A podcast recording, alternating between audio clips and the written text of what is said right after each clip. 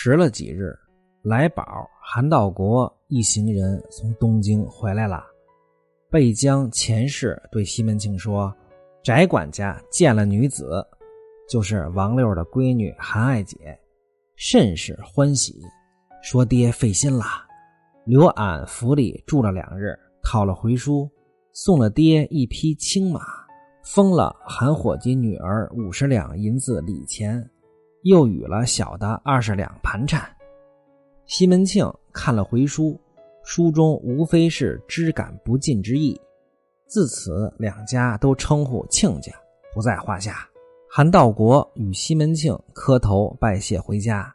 西门庆道：“韩伙计，你把你女儿这礼钱收起，这也是你两口恩养孩子一场。”韩道国再三不肯收，说道：“蒙老爹厚恩。”礼钱是前日有了，这银子小人怎好又受的？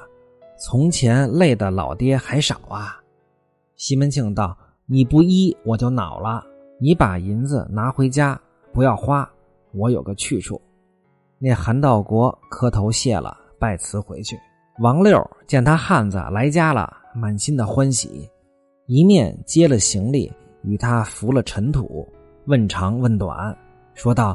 孩子到那边好吗？韩道国就把往回一路的话都告诉了他一遍，说道：“好人家孩子到那儿了，就与了三间房，两个丫鬟服侍，衣服头面不消说。第二日就领了后边见了太太，翟管家甚是欢喜，留俺们住了两日，酒饭连下人都吃不了，又与了五十两礼钱。”我再三推辞，大官人又不肯，叫我拿回来了，把银子给王六收了。王六心里这一块石头方是落了地，跟韩道国说：“咱到明日还得拿一两银子谢老冯，你不在，亏老冯常来跟我作伴大官人那里也与了他一两。”正说着，那个小丫头过来递茶。韩道国道：“这是哪里的大姐呀？”王六道：“这是咱新买的丫头，名唤锦儿，快过来给你爹磕头。”磕了头，丫头往厨下去了。王六如此这般把西门庆勾搭之事告诉了一遍，说道：“自从你去了，他来这儿走了三四遭，是四两银子买了这丫头，每回他来都带一二两银子过来。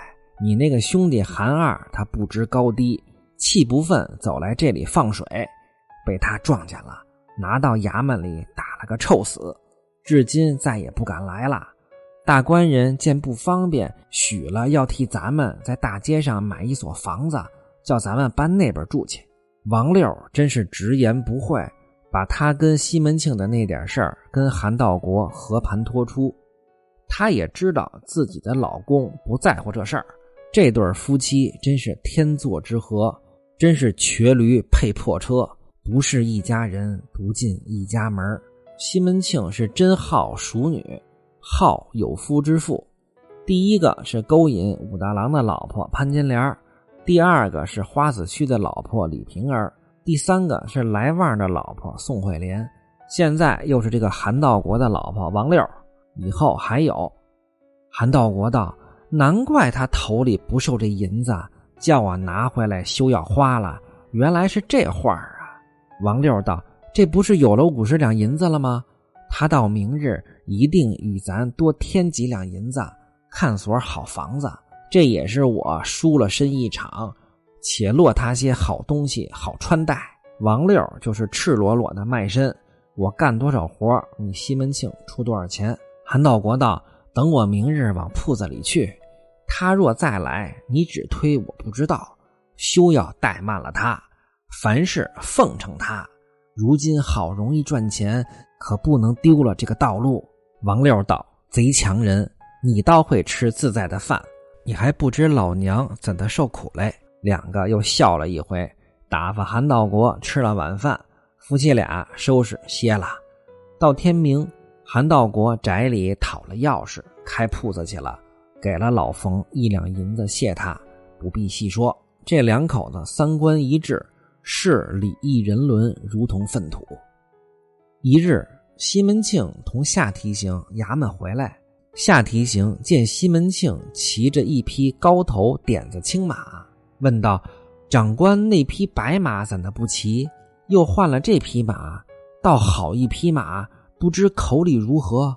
西门庆道：“那白马让他在家歇两日，这马是昨日东京翟云峰亲家送来的，是西夏刘参军送给他的。”口里才四个牙，就是这个马是正棒的时候，脚程紧慢都有他的，只是有些毛病。护槽学蹬，初时骑了路上走，把膘跌了许多。这两日吃的好些了。夏提醒道：“这马甚是会行啊，但只好骑着走街道罢了，不可走远道。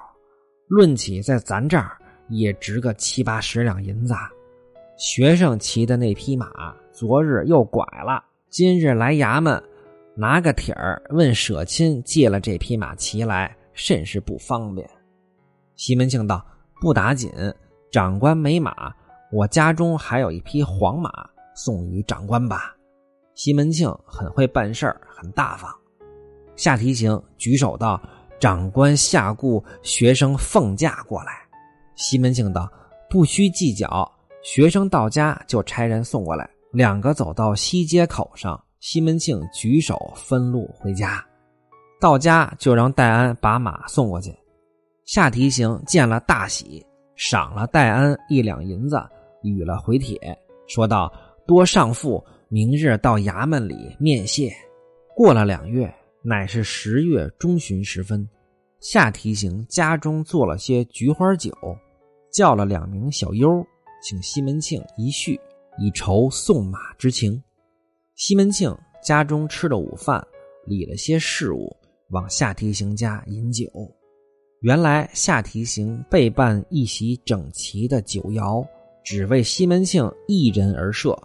见了他来，不胜欢喜，降阶迎接，至厅上叙礼。西门庆道：“如何长官这等费心呐？”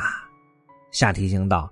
今日韩家做了些菊花酒，闲中屈执事一叙，再不敢请其他的客人，于是见毕礼数，宽去衣服，分宾主而坐，茶罢酌齐，就席饮酒叙谈，两个小优在旁弹唱。不说西门庆在下提刑家饮酒，单表潘金莲见西门庆许多时不进他房里来了。每日翡翠亲寒，芙蓉帐冷。那一日，把角门开着，在房内银灯高点，靠定围屏，弹弄琵琶。等到二三更，使春梅连瞧数次，不见动静，取过琵琶，横在漆上，滴滴弹了个二泛江水。猛听得房檐上铁马一片声响，只道西门庆敲的门环响。连忙让春梅去瞧，春梅回道：“娘错了，是外边风起，落雪了。”潘金莲又弹唱道：“听风声嘹亮，雪洒窗燎，任冰花片片飘。”且说西门庆约一更时分，从下提刑家吃了酒归来，一路天气阴晦，半空中半雨半雪下来。落在衣服上都化了，不免打马来家。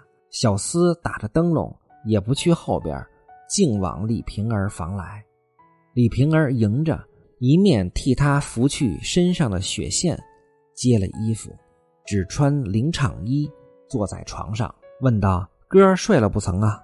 李瓶儿道：“小官玩了会儿，刚睡下。”迎春拿茶来吃了。李瓶儿问。今夜吃酒来得早，西门庆道：“夏龙溪因我前日送了他那匹马，今日为我费心，置了一席酒请我，又叫了两个小优和他坐了一回。见天气下雪，来家早些。”李瓶儿道：“你吃酒，叫丫头筛酒来给你吃。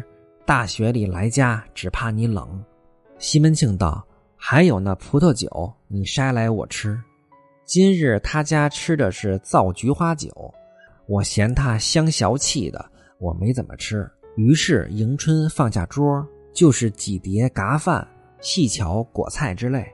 李瓶儿拿物在旁边坐下，桌下放着一架小火盆儿这里两个吃酒。潘金莲在那边屋里冷清清，独自一个坐在床上，怀抱着琵琶。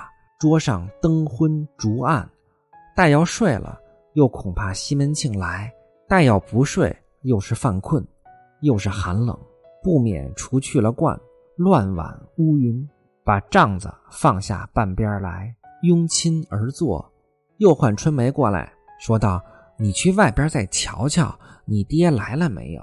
快来回我话。”那春梅去了，良久回来。说道：“娘还以为爹没来嘞，在六娘房里吃酒呢。”这妇人不听便罢，听了如同心上戳了几把刀子一般，骂了几句负心贼，由不得扑簌簌眼中流下泪来，一劲把那琵琶放得高高的，口中又唱道：“心痒痛难搔，愁怀闷自焦，让了甜桃。”去寻酸枣，奴将你这盘星错认了。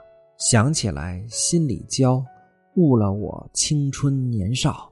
你撇的人有上梢来没下梢。西门庆正吃酒，忽听见弹的琵琶声，便问：“是谁弹琵琶呢？”迎春答道：“是五娘在那边弹琵琶呢。”李瓶儿道：“原来你五娘还没睡呢。”秀春。你快去请你五娘过来吃酒。你说俺娘请她。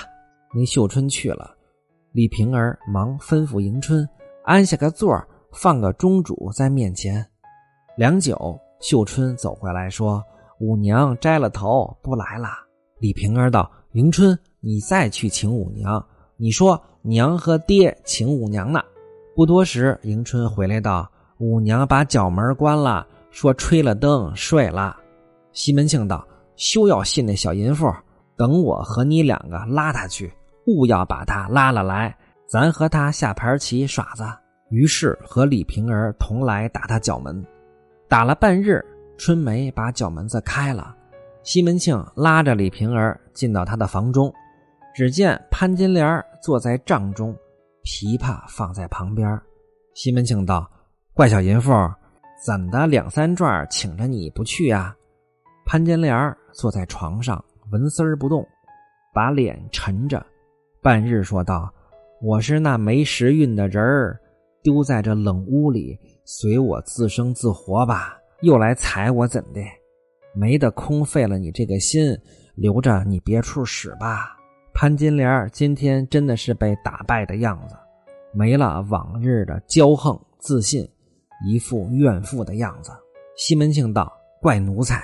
八十岁妈妈没牙，有那些纯说的。李大姐儿那边请你和她下盘棋，只顾等着你不去。李瓶儿道：“姐姐可不怎的，我那屋里摆下棋子儿了，咱们闲着下一盘棋，赌杯酒吃。”潘金莲道：“李大姐，你们自去，我不去。你不知我心里不耐烦。我如今睡了，比不得你们心宽闲散。”我这两日只有口油气儿了，黄汤淡水谁尝得出味儿来？我成日睁着脸儿过日子嘞。西门庆道：“怪奴才，你好好的，怎的不好了？你若心内不自在，早对我说，我好请太医来看你。”这西门庆也是比较搞笑。潘金莲道：“你不信啊？叫春梅拿过我的镜子来，等我瞧瞧。”这两日瘦的还有个人模样嘞，春梅真个把镜子递到潘金莲手里，灯下观看。